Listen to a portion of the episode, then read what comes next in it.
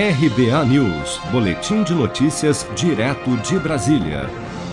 O Corregedor-Geral do Tribunal Superior Eleitoral, ministro Luiz Felipe Salomão, determinou nesta segunda-feira que as empresas que administram redes sociais suspendam os repasses de dinheiro de páginas bolsonaristas investigadas por disseminar fake news.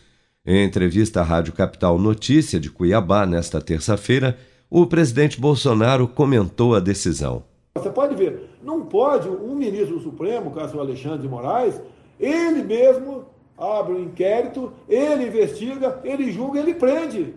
Não tem nem a participação do Ministério Público, nada.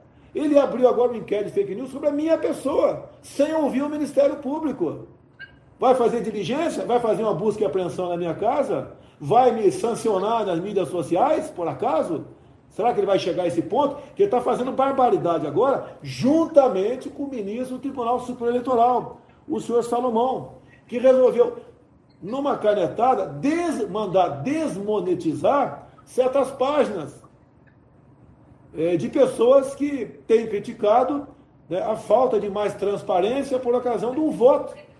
A medida atende a um pedido da Polícia Federal no âmbito do inquérito aberto na Corte para investigar as acusações do presidente Bolsonaro de fraudes nas urnas eletrônicas nas últimas eleições. A determinação do TSE atinge páginas bolsonaristas no YouTube, Twitch TV, Twitter, Instagram e Facebook. E entre os canais mais populares que não poderão mais receber dinheiro das redes sociais estão os canais Terça Livre, Folha do Brasil, Foco do Brasil, Bolsonaro TV, Te Atualizei, Movimento nas Ruas e outros.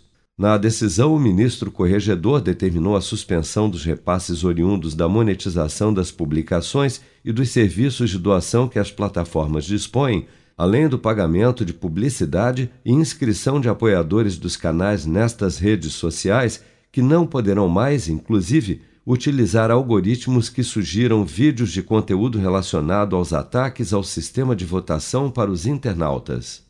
Seja para conquistar sonhos ou estar seguro em caso de imprevistos, conte com a poupança do Sicredi. A gente trabalha para cuidar de você, da sua família e proteger as suas conquistas. Se puder, comece a poupar hoje mesmo. Procure a agência Sicredi mais próxima e abra sua poupança. Sicredi, gente que coopera cresce com produção de Bárbara Couto, de Brasília, Flávio Carpes.